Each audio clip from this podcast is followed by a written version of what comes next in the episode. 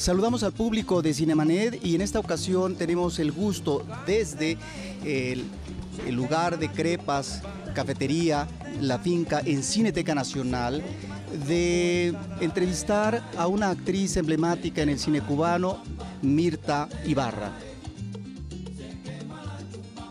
El cine se ve, pero también se escucha. Se vive, se percibe, se comparte. Cinemanet comienza.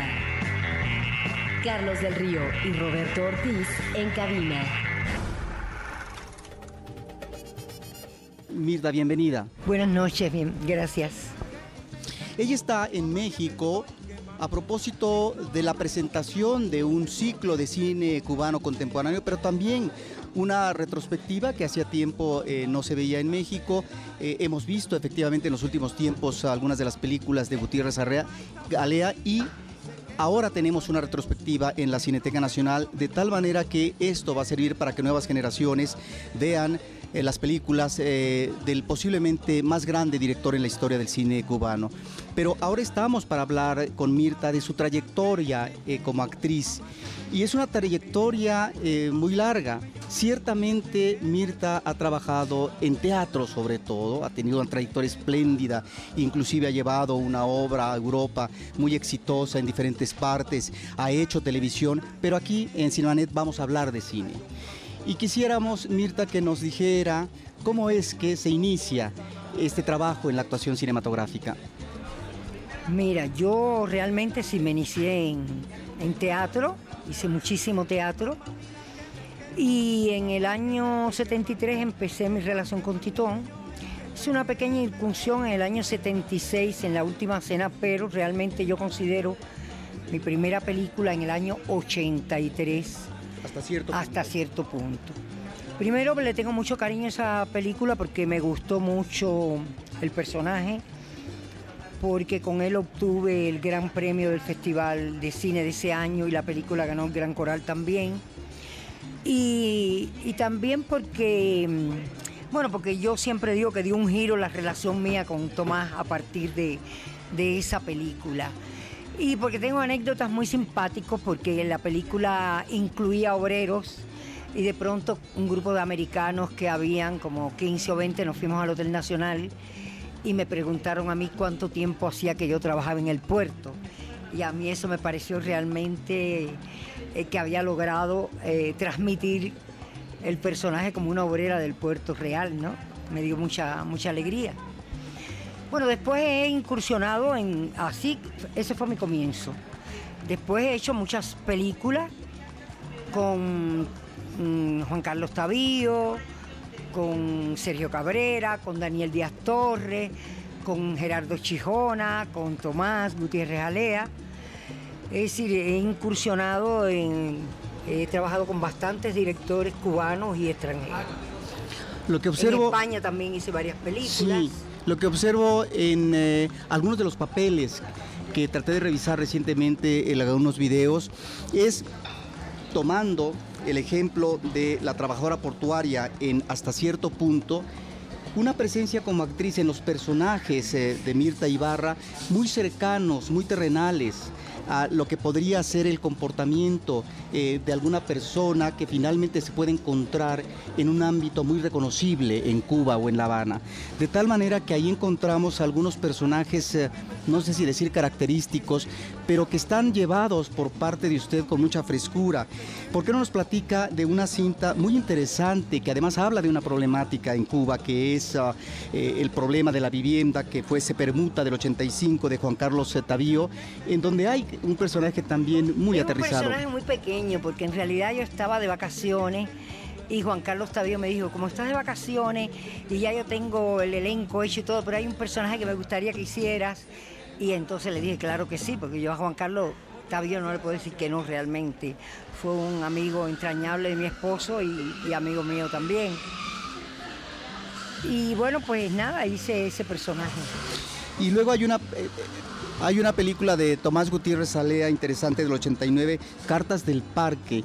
No sé si nos pueda platicar. Bueno, sí, mm, con esa película realmente tuve una experiencia muy contradictoria en el sentido que me gustaba mucho el personaje, pero yo me enfermé, tuve un cáncer incito en ese momento, tuve que operarme y continuar la película. Y para mí fue una experiencia difícil, pero me gustó mucho y trabajar con Víctor Laplace, por supuesto, también fue, es un actor argentino eh, muy sólido, muy bueno, muy y con una relación muy linda de trabajo, ¿no? Hay un personaje que aparece en una película y se retoma en un gran éxito del cine cubano, que es el personaje de Nancy en Adorables Mentiras, una cinta del 92, y reaparece de una manera muy vital en la película Fresa y Chocolate, eh, de Tomás Gutiérrez Alea, que es un enorme éxito en Cuba y también internacionalmente. La película fue nominada a Mejor Cinta de Lengua No Inglesa y ahí encontramos ah, una situación que creo eh, Titón, el director Gutiérrez Alea, ubica muy bien que es eh, la problemática de un homosexual, ¿sí?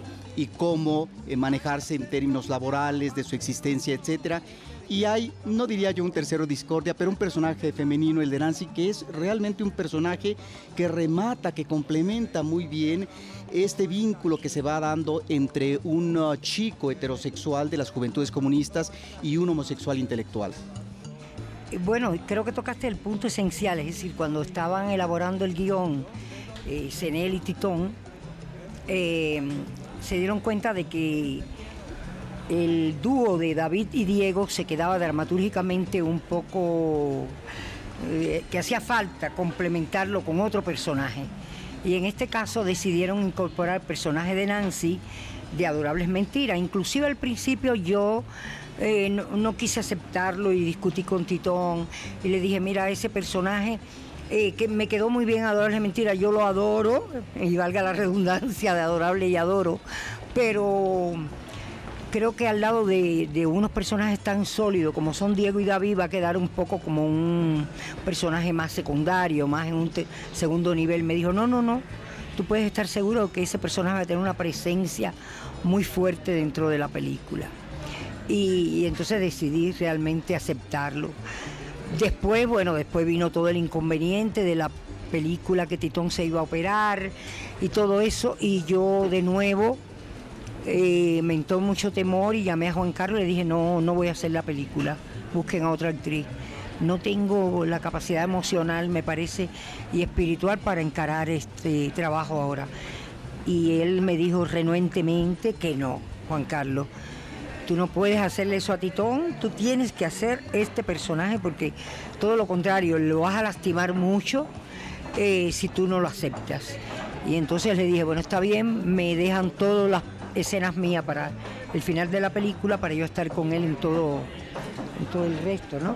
bueno, pues para mí realmente es mi película que ha marcado un hito dentro de mi carrera y dentro de la carrera de Jorge y no te diría la de Titón, aunque sí, porque fue nominada al Oscar y todo, porque Titón siempre consideró, y yo también, y muchas personas, que su mejor película era Memorias de su Desarrollo. Pero sin embargo esta película nació en un momento muy determinado, eh, tocó un tema muy importante, un tema que no solo es un tema nacional, es un tema internacional, por eso es la trascendencia que tuvo en todos los países, porque es, un tema muy álgido y el tema del homosexual y de la marginación es un tema que realmente ha pasado en muchos otros países también. Y, creo que marcó un hito además porque cambió realmente la mentalidad del cubano. Yo creo que hay un antes y un después, porque la, cultura cubana es una cultura muy machista, muy española. Y bueno, los mexicanos saben de eso también, del machismo, saben mucho sobre eso. Así que transformó. Eh, lo más interesante de todo esto es cómo sobrepasó todas las expectativas y cómo una película, cómo una película puede transformar la mentalidad de un pueblo prácticamente eh, a través del arte, cómo el arte puede servir para transformar la, la mentalidad. Yo creo que ese es el poder más grande que tiene el arte, ¿no? sobre todo en el caso de la homosexualidad en Cuba, en un momento en que a través del cine se habla de la reivindicación que finalmente son derechos humanos en términos de eh, la preferencia sexual. Claro, ¿no? Y ahora ahora es, eh, como decía, como decía Senel, se abrió una puerta, pero hay que cerrar entonces algunas ventanas, porque ahora van a salir como tres películas sobre eso, ¿no? Este año yo trabajo en una película que va a salir ahora en diciembre, que se llama Fátima o El Parque de la Fraternidad, que dirige Jorge Perú Gorría y que es la vida de un transvesti. Y va a salir una película de Marilyn Solaya, la que hacía la novia de David en Fresa y Chocolate, que ahora es directora de cine, que se llama Vestido de novia, y que también es la vida de un transvesti, pero es increíble porque ella ha tomado eh, un, un caso real que en el año 84, 85 fue la primera operación de sexo que hubo en Cuba, de cambio de sexo.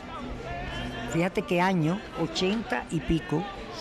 Y ella buscó a esa persona, hizo un documental y ahora ha hecho un largo de ficción.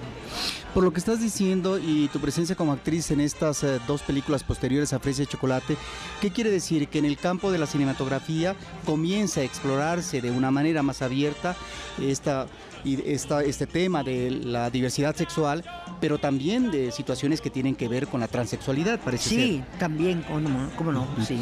Y eh, en el caso de otra película que me llama la atención del 95, de Tomás Gutiérrez Alea también, es Guantanamera, que es una cinta que nos remite a una Mirta en un personaje que tendría algo, es como el pasado y el presente, que tendría algo de melancolía, porque se trata del reencuentro de una maestra con su exalumno en una situación eh, muy ah, divertida, diría yo, de estas situaciones jocosas que manejaba muy bien Gutiérrez Alea eh, en este ámbito eh, de lo que puede ser el humor y que en otras películas, sobre todo en el inicio de, su carrera, en algunas cintas de blanco y negro, manejaba de manera espléndida el humor negro. Mira, esta película para mí mm, resultó realmente muy interesante porque esta película es como una radio, bueno, está ubicada en los 90, que fue el periodo especial, por lo tanto fue un momento eh, social muy difícil eh, para Cuba, ¿no? Pero es como una radiografía de Cuba, ¿no? Tú vas, eh, ese entierro que vas recorriendo toda la isla te va mostrando un poco el... Y al mismo tiempo para mi personaje es también como un redescubrimiento de, no solo de, de, descubre quién es realmente en esta trayectoria su marido, es decir, descubre todas las facetas espantosas en él y descubre que, que no tiene, ella no tiene nada que ver con este hombre y que ha frustrado su vida. Claro, esto a través del anciano que también ha perdido su vida esperando por este amor, ¿no? Entonces, de alguna manera, eh, te da ese mismo recorrido, es un recorrido espiritual, de descubrimiento, no solo de la isla, sino de, de mi personaje, por ejemplo, ¿no? Encontramos a partir de lo que está usted diciendo esta conexión de los personajes en su dimensión humana con una realidad de contexto de contexto histórico en el presente. Y en ese sentido eh, quisiera mencionar una película donde hay eh, una historia, son varias historias, es una cinta contemporánea de 2012 que se llama Siete días en La Habana, en donde no solamente están eh, dirigiendo algunos cineastas cubanos, sino también cineastas extranjeros. Custurica, por ejemplo, está presente como actor en una de estas historias. De Trapero, sí, la película de Trapero. De Trapero. Y en el caso de Dulce Amargo, que es la historia donde Mirta Ibarra participa, es una situación familiar, de relación marital, pero que nos está remitiendo también a el tema de los cubanos que se van de la isla. Sí, y a los problemas sociales en ese momento, es decir, y los problemas del contexto en que se está moviendo esta mujer, que siendo una locutora de una psicóloga que da clases en, en la tele, de cómo no estresarse, su vida cotidiana es un gran estrés. Y ahí la contradicción y el humor negro, diríamos, ¿no? Ella habla sobre relajación, no estresarse, no eso. pero realmente hace dulces y cake para poder sobrevivir y, y eso le crea también un gran estrés, ¿entiendes? Independientemente de que, claro, la hija también no soporta esa realidad y decide irse del país, ¿no? A propósito de estrés, en alguna ocasión, eh, en una entrevista, eh, usted ah, mencionó que prefiere el cine a la televisión porque es menos estresante. ¿Por qué esta sí, elección? Que prefiero el cine eh, a la televisión y al teatro, porque lo más que me estresa es teatro.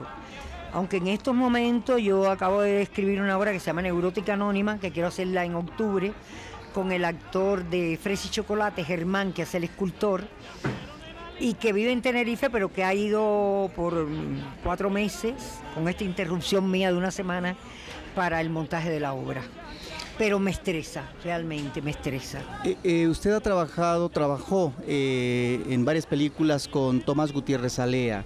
Hubo además una relación personal íntima de pareja y hay dos testimonios importantes por parte de usted. Por un lado, es la directora de un documental que se llama Titón, de La Habana a Guantanamera, pero también hay un libro muy interesante en donde se presentan cartas que escribió en algún momento de su vida Gutiérrez Alea, que tienen que ver no solamente con una carta emotiva a un hijo, eh, sino también tiene que ver con el trabajo que hace con el ICAI, que el Instituto de Cine eh, de, la Cinematografía eh, Cubana, del mundo político y de su obra cinematográfica. Sobre todo, mira, yo ese libro para mí fue como un compromiso amoroso y social, yo diría también, porque esas cartas dan a conocer eh, muchos problemas también que tuvo Titón, de alguna manera, con la dirección del organismo, y eso aparece también.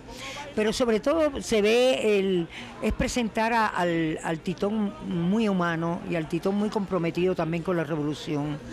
Eh, son cartas eh, a personalidades de la cultura de muchos países. Está ahí cartas a Robert Redford, a Cinepola, a los Goitisolo, a Carlos Saura, a Antonio Saura, a, los,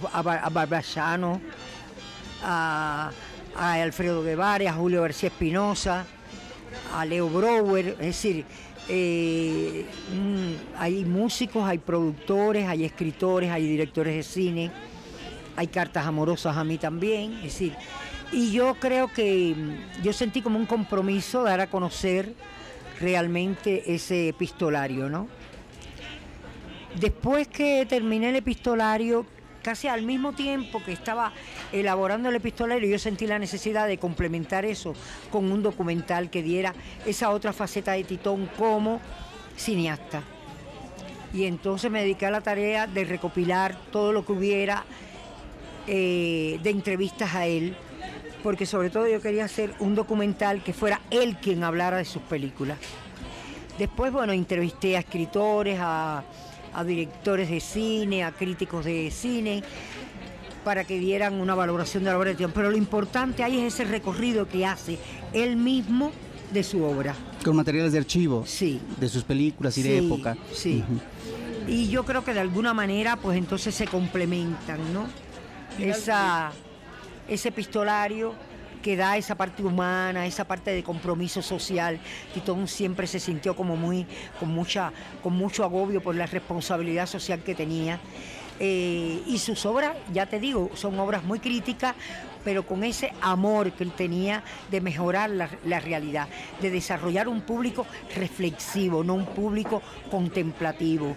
Y creo que toda su teoría está en el libro Dialéctica del Espectador donde él habla de cómo él quiere realmente, por eso es que siempre se leía Brecht y se leía Stanislavski y trataba de complementar uno y otro en el problema, en, el enfoque, no solo del actor, pero sí sobre todo del film, en el film mismo, que hay siempre ese distanciamiento a través del humor negro o, sarcástico, o sardónico, como quiera llamarle, porque pasa por todas las gamas ¿no? de, del humor. Y ya te digo, fue ese, ese epistolario te da esa, ese compromiso, esa, ese sentimiento de responsabilidad, ¿no? Que pudieron haber quedado en el baúl del recuerdo, pero Mirda se anima a publicarlo. En ese sentido, es eh, aportar a la memoria del cine y de un cineasta. Sí. Finalmente, para eh, terminar, Tomás Gutiérrez Alea, ¿cómo lo ve a distancia en el aspecto creativo, ¿sí? Eh, que ya habló un poco de ello, y en el aspecto personal, como ser con el que compartió muchas cosas? Mira, como yo lo veo como un intelectual muy comprometido con su realidad, muy honesto. Si hay un rasgo que habría que señalar es la honestidad, la honestidad en su obra y la honestidad frente a los planteamientos que a veces fue mal interpretado, a veces hubo, eh, pero decía que había que defender su obra. Y siempre dijo que hizo la obra que quiso, que no hubo ningún productor que diera el corte final, que el corte final lo dio él, que quizás si hubiera estado en otro país, el productor le hubiera hecho el corte final. Y se sentía muy contento con eso. Dejó un montón de películas por hacer. Fue una pena porque fue en el mejor momento en que falleció, pero creo que al final de su vida, a pesar de la enfermedad, pudo hacer esas dos películas, Fresa y Guantanamera. Y como ser humano, yo creo que era un ser humano entrañable y yo realmente guardo un muy lindos recuerdos de esos 23 años que viví con él. Finalmente, Mirta Ibarra, ¿Cómo se siente en México presentando una semana de cine cubano contemporáneo y una retrospectiva de Tomás Gutiérrez Alea? Mira, me siento muy bien, sobre todo porque ha sido una retrospectiva muy total de toda la obra de Titón. Y eso hace mucho tiempo que no se hacía. Donde están todos sus documentales y todas sus películas. Eh, por suerte ya se sabe que Muerte al Invasor es de él y no de Santiago Álvarez, como se decía. Y eso también fue a través de mi epistolario que se reivindicó y que él siempre trató de hacerlo, pero nunca pudo. Así que después de muerto, por lo menos, se le ha reivindicado, en, esa película. Su derecho. Pues Cinemanet agradece la presencia de Mirta Ibarra. Un saludo para nuestro público de Cinemanet, una despedida. Pues muy contenta de estar con ustedes aquí realmente y ha sido una entrevista muy linda y estoy muy feliz de estar aquí en México. A nuestro público de Cinemedia nos despedimos y los esperamos próximamente con cine, cine y más cine.